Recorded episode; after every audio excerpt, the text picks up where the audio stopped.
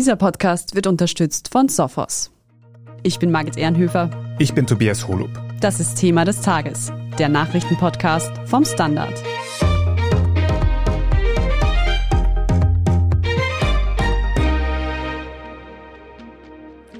Österreich setzt zur Energieversorgung wieder auf Kohle. Das hat die Bundesregierung gestern Sonntag bei einem Energiekrisengipfel beschlossen. Notwendig ist das, weil schon seit Tagen weniger russisches Erdgas bei uns ankommt. Falls das Gas bald nicht mehr ausreicht, soll nun also auch wieder ein Kohlekraftwerk die Energieversorgung sichern. Was konkret passieren würde, wenn es in Österreich nicht mehr genug Energie für alle gibt und was bisher getan wurde, um unsere Energiereserven für den kommenden Winter aufzustocken, darüber sprechen wir heute. Und wir stellen die Frage, welche neuen Maßnahmen jetzt noch auf uns zukommen könnten. Günter Strobel, du analysierst für den Standard laufend die österreichische Energieversorgung und da hattest du in den letzten Tagen sehr viel zu tun. Es hat gestern Sonntagabend einen Energiekrisengipfel gegeben. Warum und was ist es da gegangen? Da wurde zuerst einmal die Situation bei der Energieversorgung in Österreich evaluiert. Man hat sich angeschaut, wie sieht es mit den Speicherständen in Österreich und anderen Ländern in der EU aus und hat auch diskutiert, was denn noch an Schrecklichem auf Österreich zukommen könnte. Nämlich im Ernstfall oder Bedrohungsfall ein totaler Gaslieferstopp aus Russland. Und deshalb hat man dann beschlossen, und das ist doch einigermaßen erstaunlich, den teilstaatlichen Stromkonzernverbund anzuweisen, das Fernheizkraftwerk Mellach, das erst vor zwei Jahren stillgelegt worden ist, wieder zu ertüchtigen, damit man dieses im Ernstfall wieder in Betrieb nehmen kann. Dieses Kraftwerk funktioniert auf Basis von Steinkohle. Und warum gab es eigentlich diesen Krisengipfel, beziehungsweise warum wird dieser Schritt, das Kohlewerk wieder zu aktivieren, gerade jetzt gemacht? Weil seit vergangenem Donnerstag von Leichnamstag in Österreich weniger Gas aus Russland nach Europa kommt und damit indirekt auch weniger nach Österreich. Das ist eigentlich der Grund, warum man sich zu diesem Krisentreffen entschlossen hat. Und kann man schon sagen, warum weniger Gas in Österreich ankommt aus Russland? Der russische Lieferant spricht von technischen Problemen. Konkret sind Turbinen oder zumindest eine Großturbine auf Wartung in Kanada. Die Turbine wurde von Siemens errichtet, in Kanada eben gebaut und kann anscheinend nur dort gewartet werden. Und aufgrund des Sanktionspakets, das der Westen gegenüber Russland verhängt hat, darf die anscheinend nicht mehr an den russischen Kunden geliefert werden. Im Hintergrund laufen jetzt Gespräche, sie doch loszueisen, aber bis dato sind noch keine Fortschritte zu sehen. Und zudem glauben aber westliche Beobachter, dass das nur ein vorgeschobenes Motiv sei, dass vielmehr politische Motive die Ursache für diese deutliche Reduktion des Gasflusses über Nord Stream 1, die Ostsee-Pipeline, ausschlaggebend waren. Kommen wir nun im Detail zu diesem Kohlekraftwerk. Wann soll das in Betrieb gehen und wie viel nützt uns das eigentlich in der aktuellen Versorgungskrise? Gar nicht, weil es doch ziemlich lange dauern dürfte, bis dieses stillgelegte Kraftwerk wieder sozusagen in Betrieb genommen werden kann. Es fehlen die Mitarbeiter. Man darf sich nicht erwarten, dass man einfach Mitarbeiter von einem Gaskraftwerk jetzt in ein Kohlekraftwerk schicken kann und die schupfen den Betrieb.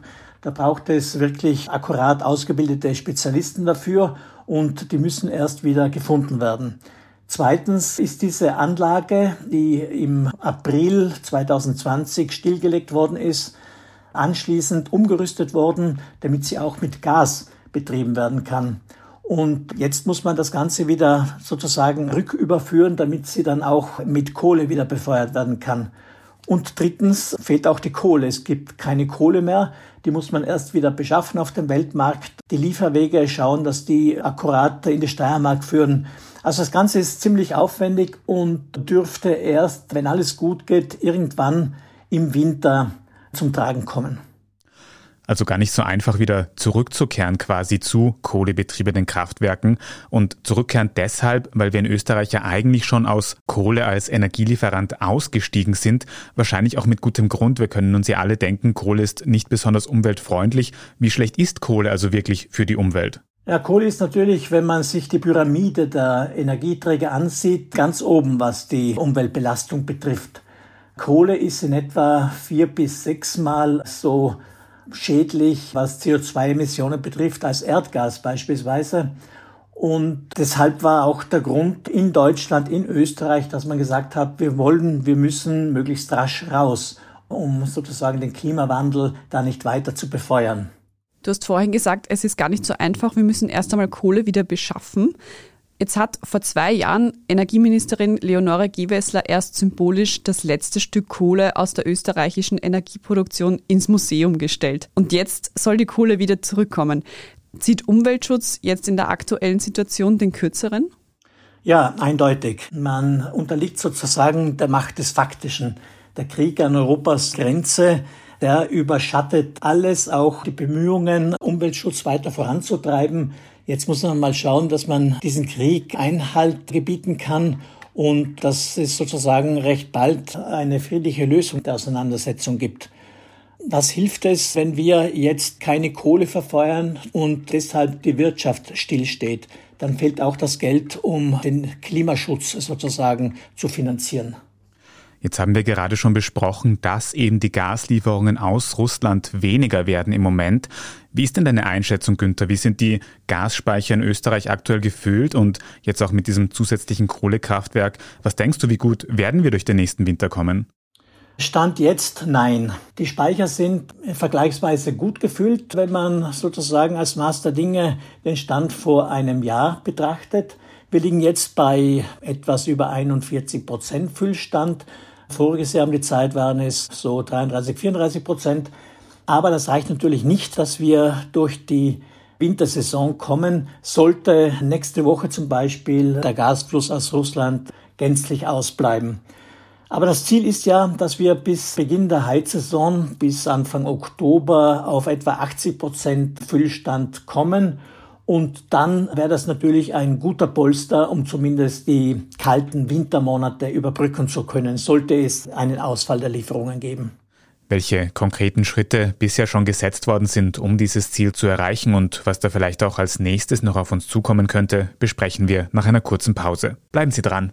Oftmals werden Cyberangriffe heutzutage unter dem Radar der traditionellen IT-Sicherheitslösungen durchgeführt, da nur wenige Organisationen intern die richtigen Tools, Mitarbeiter und Prozesse haben.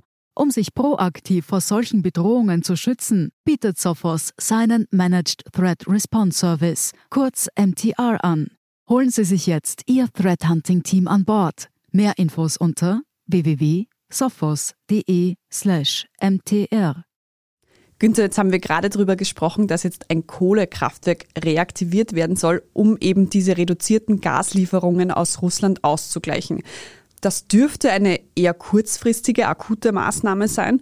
Gibt es eigentlich einen langfristigen Plan, falls russische Gaslieferungen vielleicht sogar ganz ausbleiben?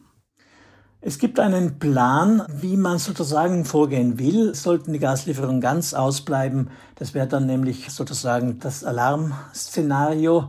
Da müssten dann Unternehmen in ihrer Gaszuteilung beschnitten werden. Das Ganze wird jetzt nicht öffentlich verkündet, weil ansonsten sehr viel Aufschrei aus den betroffenen Branchen erfolgen würde.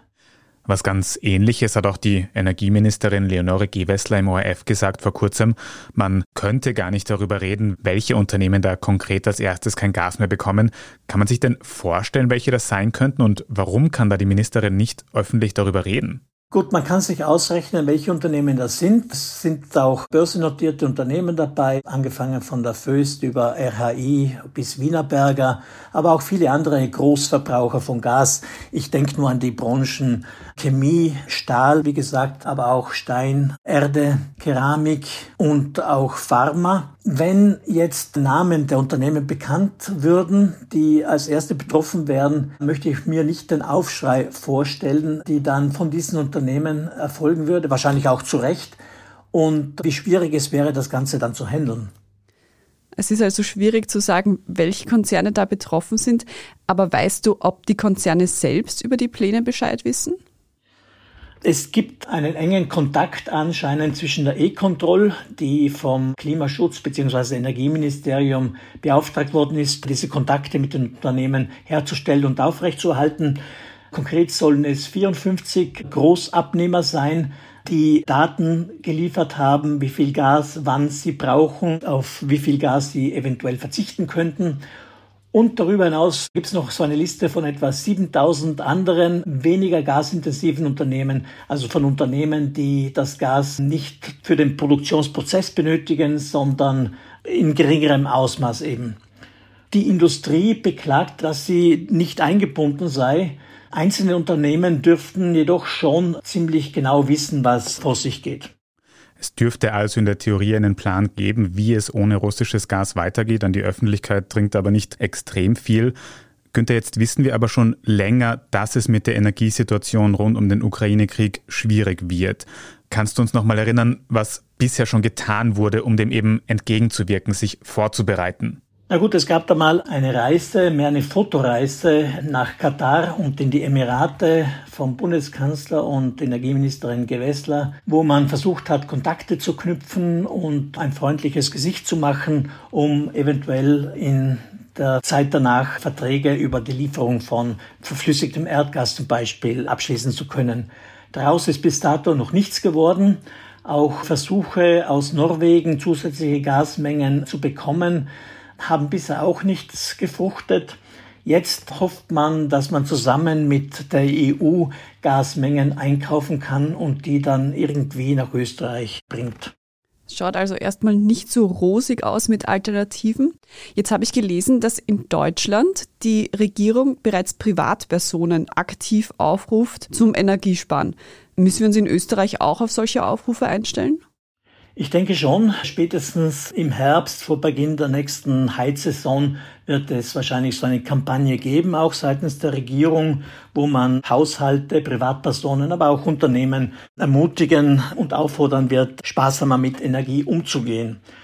Die Situation in Deutschland ist eine etwas andere als in Österreich zurzeit, weil auch im Sommer sehr viel mit Gas Strom produziert wird. In Österreich hingegen wird im Sommer hauptsächlich die Wasserkraft gefahren, aber auch sehr viel Wind- und Sonnenenergie gewonnen, sodass Gas zur Produktion von Strom eher nur in geringem Umfang zum Einsatz kommt. Also jetzt eine Kampagne zu machen, Energie zu sparen wäre zwar zu überlegen, aber würde wahrscheinlich nicht so viel bringen, als die dann gezielt im Herbst zu starten.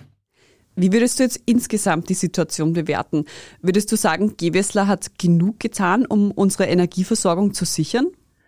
Ja, genug ist eigentlich nie genug in dieser Situation. Allerdings muss man in gewissem Maß Ministerin Gewessler auch in Schutz nehmen. Sie hat im Grunde alles geerbt, was vorangegangene Regierungen in Sachen Energie verbockt haben.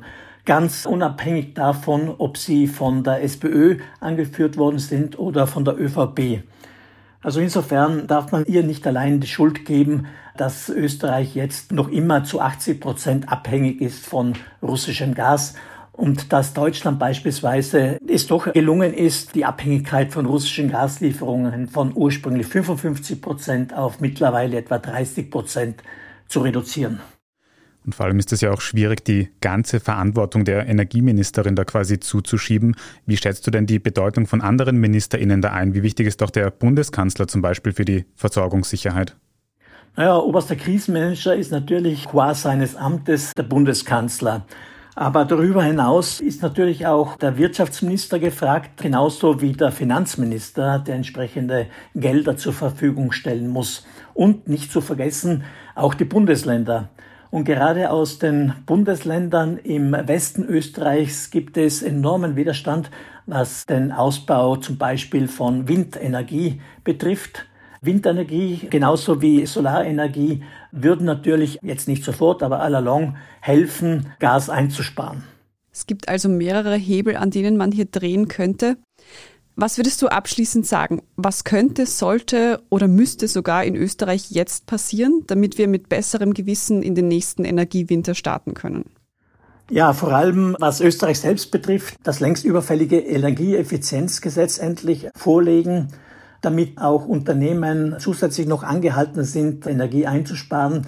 Zum Teil machen sie das natürlich schon, auch angesichts der horrend hohen Gaspreise. Aber es gibt immer noch Möglichkeiten, Energie einzusparen, genauso wie dies Privathaushalte tun könnten. Und zweitens dann, dass man auch Druck macht, dass diese Plattform, die von der EU in Aussicht gestellt worden ist, zu einem gemeinsamen Gaseinkauf, dass die endlich on air geht und da was passiert. Möglichkeiten gibt's also. Wir werden sehen in den kommenden Wochen und Monaten, wie die Politik hier handeln wird. Danke für diese Einschätzung, Günter Strobel. Bitte, immer gerne.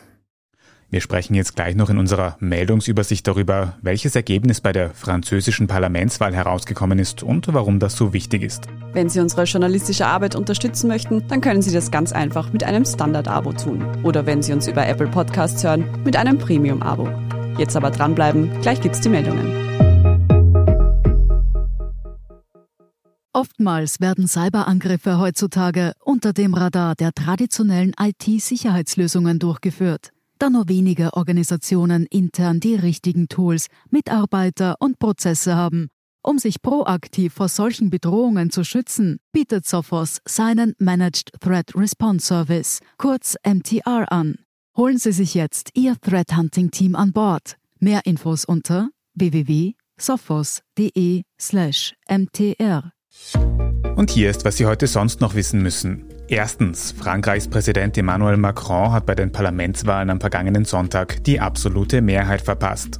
Seine Allianz Ensemble erhielt nur 245 der 577 möglichen Sitze der Nationalversammlung. Im Vergleich dazu hatte Macron bisher noch 350 Mandate. Die neue und ökologische Wende des Linkspopulisten Jean-Luc Mélenchon verdreifacht ihre Sitze auf 131. Gewinnerin der Wahl ist außerdem die Rechtspopulistin Marine Le Pen, deren Rassemblement National auf 89 Mandate kommt. Für Macron macht das Ergebnis das Regieren nun schwieriger. Sein Bündnis bleibt zwar die stärkste Kraft der Nationalversammlung, Macron muss sich nun aber für jedes einzelne Vorhaben Verbündete suchen. Zweitens, heute ist Weltflüchtlingstag. Laut dem UN-Flüchtlingshochkommissariat UNHCR hat sich die Zahl der geflohenen und vertriebenen Menschen in den letzten zehn Jahren mehr als verdoppelt. Im Mai waren mehr als 100 Millionen Menschen aufgrund von Konflikten, Verfolgung, Gewalt oder Menschenrechtsverletzungen vertrieben. Mehr als die Hälfte davon sind Binnenvertriebene, also im eigenen Land Vertriebene. Die meisten Menschen flüchteten Ende 2021, also noch vor dem Ausbruch des Ukraine-Kriegs, aus Syrien, Venezuela, Afghanistan und Myanmar. Dennoch gibt es auch positive Nachrichten. Die Zahl der Flüchtlinge und Binnenvertriebenen, die wieder nach Hause zurückkehren konnten, stieg 2021 auf 71 Prozent und erreichte somit das Niveau vor der Corona-Pandemie. Und drittens, wenn Sie für das nächste Abendessen noch ein bisschen Inspiration brauchen, dann hat Standard-Kolumnist Tobias Müller einige Tipps fürs perfekte Pasta-Kochen parat. Bei den Nudeln gute Qualität kaufen und al dente, also bissfest kochen. Bei der Wassermenge ist weniger oft mehr, denn dadurch ist das übrige Wasser nach dem Kochen stärkehaltiger und kann so verwendet werden, um Soßen zu binden. Überhaupt bestehen italienische Pastagerichte oft aus nur wenigen Zutaten, etwa aus Nudeln, Pastawasser, Pecorino-Käse und Pfeffer. Daraus wird das traditionelle Cacio e Pepe gemacht. Aber Vorsicht, da muss bei jedem Schritt die Temperatur der Zutaten stimmen, damit der Käse nicht verklumpt. Ein ausführliches Rezept dafür liefert unsere Gastautorin Alessandra Dorigato. Den Link finden Sie in den Show Notes. Aber nicht vergessen, das waren jetzt alles nur Tipps von erfahrenen Köchinnen, aber nicht der Weisheit letzter Schluss. Mehr Details zum Pasta-Kochen und natürlich alles weitere zum aktuellen Weltgeschehen finden Sie auf derstandard.at. Falls Sie Feedback für uns haben, dann schicken Sie das gerne an podcast.derstandard.at. Und wenn Ihnen diese Folge von Thema des Tages gefallen hat, abonnieren Sie uns gern auf Ihrer liebsten Podcast-Plattform. Und wenn Sie schon dabei sind, lassen Sie uns gleich eine gute Bewertung da. Das hilft uns wirklich sehr. Ich bin Margit Ehrenhöfer. Ich bin Tobias Holub. Danke fürs Zuhören und bis zum nächsten Mal.